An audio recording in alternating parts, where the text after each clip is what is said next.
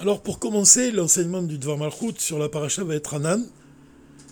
C'est bien de rappeler cette histoire du Baal Tov. On raconte que le Baal Tov, il, euh, il a décidé de, se rendre en Eretz Israël avec sa fille Odel et son sofer, le Rav Tzvi. Et ils sont donc partis tous les trois. Et pendant le périple, pendant le voyage qui les a menés justement en terre d'Israël, ils, se sont perdus, vraiment au milieu de la mer, sur une île. Et là-bas, il s'est passé quelque chose d'étrange, puisque le Baal Shem Tov a perdu la mémoire. Il a perdu la mémoire de toute la Torah qu'il avait apprise. Qu'est-ce qu'il a fait pour réagir par rapport à, cette perte de mémoire? Il a demandé à son sophère de lui enseigner à nouveau le Aleph Bet. Et donc, le Rav Tzvi, s'est exécuté et puis il a enseigné au Baal Shem Tov chaque lettre de la Torah, commencer par le Aleph, le Bet, le Gimel, ainsi de suite. Et une fois que le Baal Shem a réappris toutes les lettres, alors à ce moment-là, toute la Torah qu'il avait oubliée est revenue en mémoire. Il s'est rappelé de tout ce qu'il avait étudié auparavant, de tous les secrets même de la Torah qu'il appréhendait. Tout est revenu avec une force, on peut dire même euh, décuplé. Quoi. Et ça rappelle un peu l'enseignement du, du, de l'Admorazaken qui dit que quand un homme fait teshuva, l'âme qui est liée à Dieu, il, il, explique que c'est comme une corde, et quand cette corde elle se, se casse, et qu'on renoue la corde, quand on vraiment on fait un nœud, alors la corde elle devient encore plus solide. Et de la même façon, quand le Baal Shem Tov il a réappris toutes les lettres de la Torah, alors la Torah lui est revenue avec une force vraiment qui était supérieur. Et le Baal Shem Tov, il a retrouvé vraiment toute la Torah qu'il a apprise de manière très profonde. Alors cette histoire, elle est, elle est importante parce que elle met en valeur le fait que le Aleph Bet, toutes les lettres de la Torah, en fait, elles sont vivantes. Ça, c'est le Rabbi Rachab qui explique que même quand Dieu il a créé le monde, toutes les lettres se sont présentées devant Dieu et elles ont demandé à Dieu de, que, de commencer, que Dieu il commence la création du monde par la lettre en question. C'est-à-dire chacune, voulait démarrer la création. Et le Baal lui-même, quand il a réappris toute la Torah, on voit le lien qui existe ici. Et on peut même établir un lien avec le, ce qui est écrit dans le traité Nida, quand il est écrit qu'un enfant qui se trouve dans le ventre de sa mère, Dieu lui enseigne toute la Torah. donc il apprend pendant tous les mois de gestation, il apprend toute la Torah du Saint béni soit-il lui-même. Et quand il naît, quand il vraiment le jour de sa naissance, il y a un ange qui vient et qui lui, touche la bouche, vraiment le, haut des lèvres, pour lui faire oublier tout ce qu'il a appris. Donc ça rappelle vraiment le Baal qui oublie toute la Torah. Et alors on pose la question, pourquoi Pourquoi on apprend toute la Torah à un enfant si c'est pour lui faire ensuite oublier tout ce qu'il a appris? Et justement, la Chassidoute, elle nous enseigne que non, que même quand l'ange il vient et il lui, tape sur le haut des lèvres pour lui faire oublier toute la Torah, en fait, il va rester une trace de tout ce qu'il a appris. Et cette trace-là, c'est par elle qu'un juif, tout au long de sa vie, quand il va apprendre la Torah, c'est grâce justement à cette base-là, à la trace qui lui reste de l'étude qu'il a, qu'il a fait avec le Saint béni soit-il quand il était dans le ventre de sa mère.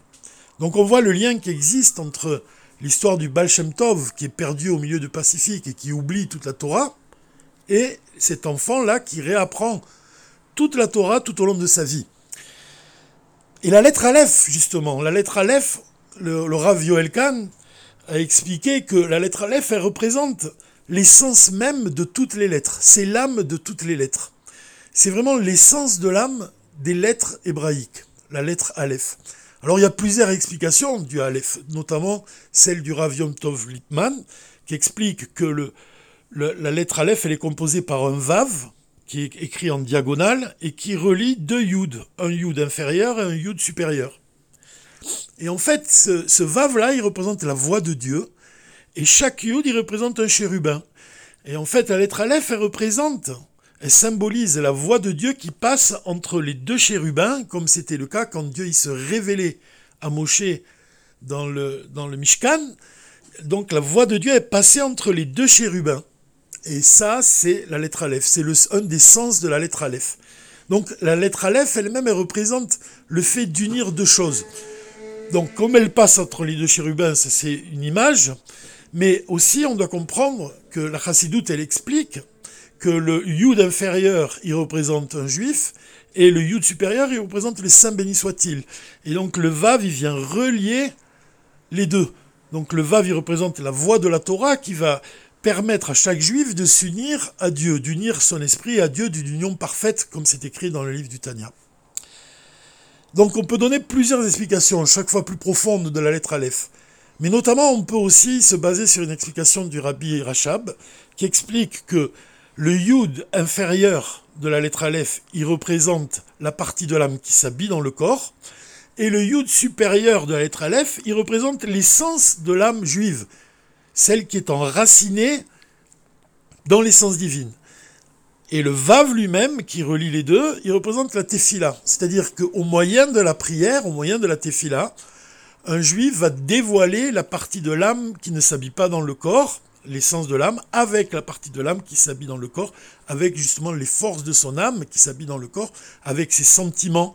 Il va donc c'est le moment même de la tefila, c'est le moment où l'essence de l'âme se révèle et elle va permettre à un juif vraiment de combattre l'âme animale, de transformer son âme animale, d'attirer le plus haut niveau de l'âme, la lumière divine, vraiment celle qui est enracinée dans l'essence divine, de manière à ce qu'elle éclaire ses sentiments, ses paroles et par la suite même ses actes.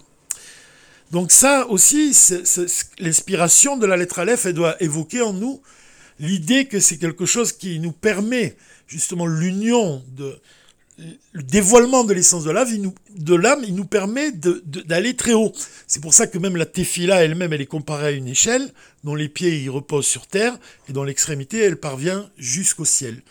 Et donc, ça, rejoint l'explication du Rabbi Rayatz, quand le Rabbi Rayatz nous explique le sens de l'Ech Lecha, quand Dieu il ordonne à Abraham, il lui dit l'Ech Lecha, quitte ta terre natale pour aller vers la terre que je te montrerai, ça aussi c'est une évocation de la prière, puisque c'est justement au moyen de la prière qu'on parvient à l'essence de notre âme. Et le Rabbi Rayat insiste, il souligne que l'Echlecha, ça veut dire va vers toi-même, va vers l'essence de ton âme. Alors du fait que l'essence de l'âme juive, elle est enracinée dans l'essence divine, quand on dit l'Echlecha, ça signifie viens vers moi. C'est comme si Dieu disait Abraham, viens vers moi, c'est-à-dire va vers l'essence de toi-même qui est enracinée dans mon essence à moi, alors ça veut dire vraiment que la prière nous permet d'atteindre Dieu, et précisément d'atteindre cet endroit-là de fusion entre l'essence de l'âme juive et l'essence divine. En fait, cette union entre l'essence de l'âme juive et l'essence divine, elle est illusionnée justement dans cette Haftara, la Haftara Nachamu Nachamu, cette répétition de deux mots identiques. Cette répétition, en fait, elle évoque aussi, d'après l'enseignement du rabbi, le fait que pendant la paracha Vetranan, on va lire les dix commandements, et le rabbi souligne qu'on a déjà lu les dix commandements au moment de la paracha Titro. Donc, pour quelle raison on va les répéter au moment de la paracha Vetranan? C'est parce qu'en fait, on doit comprendre que la parachatitro, quand Dieu il va dire les dix commandements, en fait c'est un dévoilement très élevé, c'est un dévoilement qui vient d'en haut. Alors que le parachat Hanan, quand on va redire les dix commandements, on doit se rappeler que le livre d'Evarim, qui inclut cette paracha, va être Hanan, il a été écrit par Moshe Rabbeinu. Donc la deuxième fois qu'on dit les dix commandements, c'est pour souligner le travail du bas vers le haut, c'est-à-dire grâce à Moshe précisément. C'est le fait de d'avoir reçu les dix commandements de Dieu pendant la parashat Yitro, au moment de la parashat de Vetranan, on, souligne le fait qu'on doit intérioriser maintenant la parole divine. Donc ça, c'est un enseignement qui revient souvent dans le Dvar Malchut. Et d'ailleurs, on va le voir même pendant le mois d'Elul, puisque même le, le mois de Av, ce sont les initiales de Elul bas, le mois de Elul arrive. Le mois de Elul, il représente aussi ce travail du bas vers le haut. Quand un juif, il va vraiment faire tout ce qui est en son pouvoir pour intégrer la parole divine et pour vraiment réaliser son service divin en travaillant par ses propres forces. Parce que le rabbi nous enseigne que quand on reçoit un dévoilement divin qui vient d'en haut, justement, donc c'est un dévoilement qui est illimité, mais on n'a pas cette force-là de l'intégrer forcément. Quand est-ce qu'on va intégrer vraiment la lumière divine? C'est quand nous-mêmes, on va travailler du bas vers le haut, c'est-à-dire quand on va effectuer un travail qui est personnel. Donc on voit que l'union vraiment entre ces deux niveaux-là, le niveau de la lumière divine qui vient d'en haut et le niveau de la lumière divine qui est dévoilée par notre service divin, on voit que c'est précisément en travaillant, vraiment en faisant de nous-mêmes un réceptacle pour recevoir la parole divine et pour l'intégrer et pour vraiment se, consacrer vraiment à la Torah et au mitzvot en, en utilisant toutes les forces de notre âme qu'on va exploiter au mieux tous les dévoilements divins qui viennent d'en haut. C'est-à-dire la lumière de l'essence de l'âme, telle qu'on l'a dite, on l'a décrite par le Yud supérieur du, du Aleph.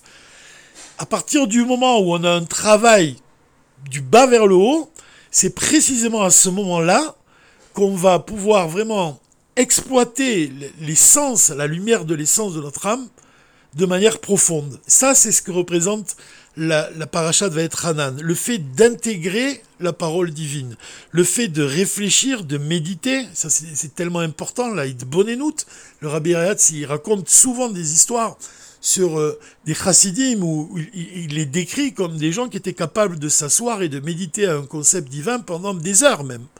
Donc ce travail-là, c'est le niveau de la parashat Vetranan. Alors que la parashat Itro représente le dévoilement de la lumière divine qui vient d'en haut.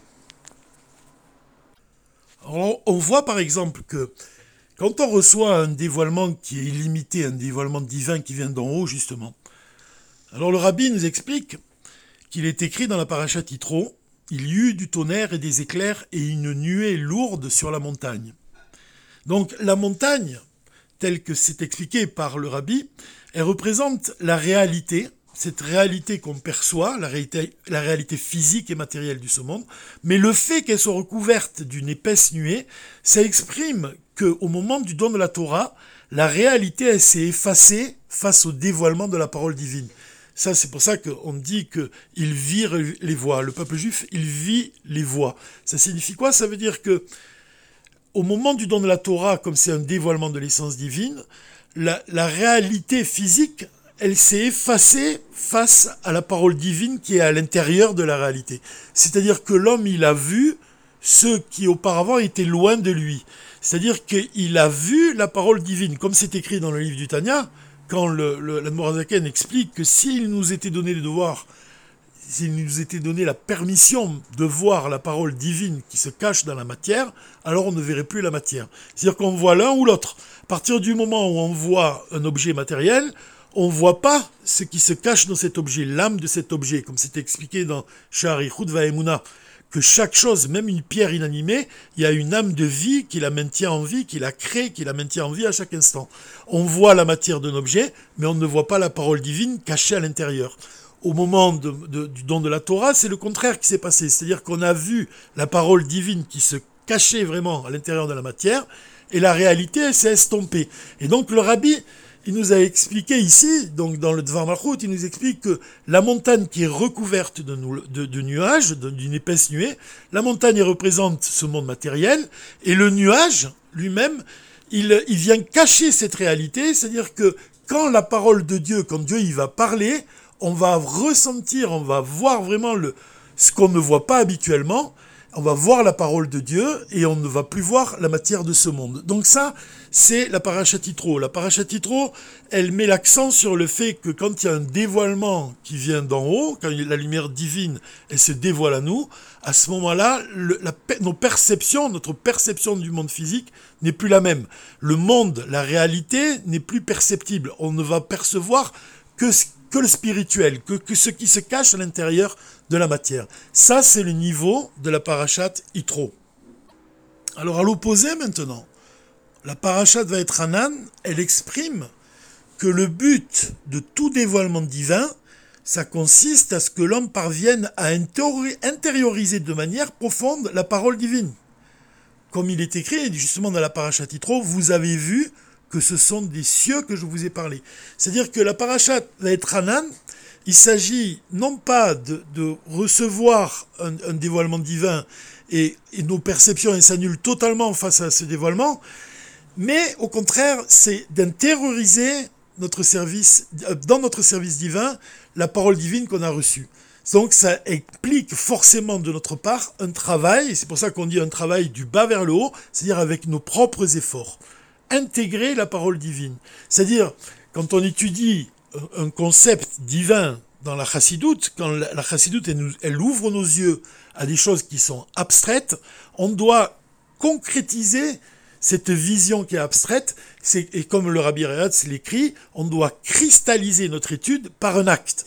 Donc ça implique forcément de méditer à ce concept divin et de trouver un écho dans la réalité, c'est-à-dire de travailler au moyen des, commandements divins, des mitzvot, de, dans nos mitzvot, dans notre action concrète, d'infuser, si on peut dire, l'esprit divin qu'on a perçu, le contenu profond d'une mitzvah qu'on a étudiée quand on a étudié la chassidoute, et on doit l'appliquer de manière concrète dans nos actions. Ça, c'est le niveau de la paracha de. En fait, si on revient maintenant à l'enseignement du Aleph, qu'on voit que le Vav, il unit le Yud inférieur au Yud supérieur, c'est-à-dire qu'il unit la partie de notre âme qui ne s'habille pas dans le corps, c'est le divin vraiment, c'est comparable, ce divin-là, le Yud supérieur, il est comparable à la parole divine qui se dévoile au moment de la paracha Titro, et le Yud inférieur, il, représente justement ce travail, ce niveau de la paracha de Vetranan, qui consiste à intérioriser, c'est-à-dire à attirer cette lumière de l'essence de l'âme dans la partie de l'âme qui s'habille dans le corps, c'est-à-dire de faire descendre le divin dans ce monde matériel, de faire de ce monde une demeure pour l'essence divine, et faire de ce monde une demeure pour l'essence divine, ça signifie faire de nous-mêmes, de notre corps, des forces de l'âme qui s'habillent dans le corps, un réceptacle pour recevoir la lumière de l'essence de l'âme. Alors pour conclure, on peut finir en disant que dans le Dvar Malchut de la parashat Devarim, le rabbi enseigne que lorsque les trois semaines d'affliction commencent par un Shabbat le jour du 17 Tammuz, comme c'était le cas cette année, et qu'elles se terminent par un Shabbat, le Shabbat du jour du 9 Av, donc comme c'était aussi le cas cette année, alors il va briller pendant ces trois semaines d'affliction les trois mochines, c'est-à-dire Chorma, Bina et Da'at. Donc c'est un moment qui était, ce moment-là, il était vraiment un, moment pendant lequel on a été des réceptacles pour recevoir justement le dévoilement de Chabad, de Chochma Binat Da'at, et les sept semaines qui viennent après le, Shabbat du Tisha B'Av, elles représentent les sept midot. Donc on voit que l'union entre, comme on l'a dit, le yud supérieur et le yud inférieur, l'union entre l'essence de l'âme et la partie de l'âme qui s'habille dans le corps, c'est l'union aussi entre ces trois semaines et les sept semaines qui viennent après le jour de Tisha B'Av, qui représente les midot. Faire éclairer nos midot, éclairer nos émotions, nos sentiments, par les trois mochines, par Chorma, Bina et Alors c'est intéressant de, de, rappeler ici l'enseignement du rabbi dans le Dvar Malchut, où il explique que le jour de Tisha B'Av, c'est un jour de pleine lune. Euh, pardon, le jour de tout aujourd'hui, donc, c'est un jour de pleine lune. Et la lune, elle représente l'Assemblée d'Israël. Et l'Assemblée d'Israël, elle reçoit toute sa lumière du soleil, donc c'est une, allusion à la Séphira de Malchut, qui reçoit sa lumière de toutes les autres séphirotes.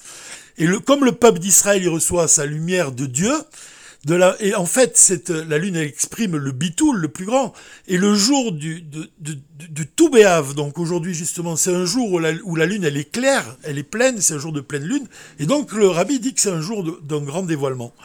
Il y a une chose que le rabbi ne dit pas ici, mais qu'il dit dans un autre Dvar Malchut, dans une autre sikha du Dvar Malchut, à la Parashat Toldot, où il explique que le jour de la pleine lune, c'est pas le plus grand dévoilement qui existe. Le plus grand dévoilement qui existe, en fait, c'est quand la Lune elle commence à diminuer dans, le ciel. C'est-à-dire à partir d'aujourd'hui jusqu'à la fin du mois. Et ça, c'est un, enseignement qui est très précieux parce que le rabbi dit que la taille de la Lune qui diminue dans le ciel, c'est une allusion en fait au dévoilement de l'essence divine. Plus l'essence divine se dévoile, alors en fait, plus la, lumière de la Lune diminue. Ça veut dire que le dévoilement vraiment le plus élevé, c'est à partir donc de, ce Shabbat jusqu'à la fin du mois. Et au milieu, on voit qu'il y a le jour du 20 Av, c'est le jour de la Elula du, père du rabbi. Donc c'est un jour qui est marqué justement par le dévoilement de l'essence. Donc si on, résume, on, peut dire que en fait, ce, ce Shabbat-là, il représente l'union entre le divin qui est au-delà de ce monde, l'illimité, et le divin qui se dévoile dans le monde, et qui, donc, la partie de l'âme qui ne s'habille pas dans le corps, qui est enracinée dans l'essence divine, qui se dévoile dans le corps, et ça, c'est tout le travail de tout le service divin, donc pendant la seconde partie de ce mois, et c'est un service divin qui est vraiment lié au dévoilement de l'essence de notre âme, et qui exprime la plus grande soumission vis-à-vis de Dieu, et surtout l'action concrète réalisée pour dévoiler le Mashiach dès à présent dans nos pensées, dans nos paroles et dans nos actes, avec l'aide de Dieu, Shabbat Shalom, ou Mevorach.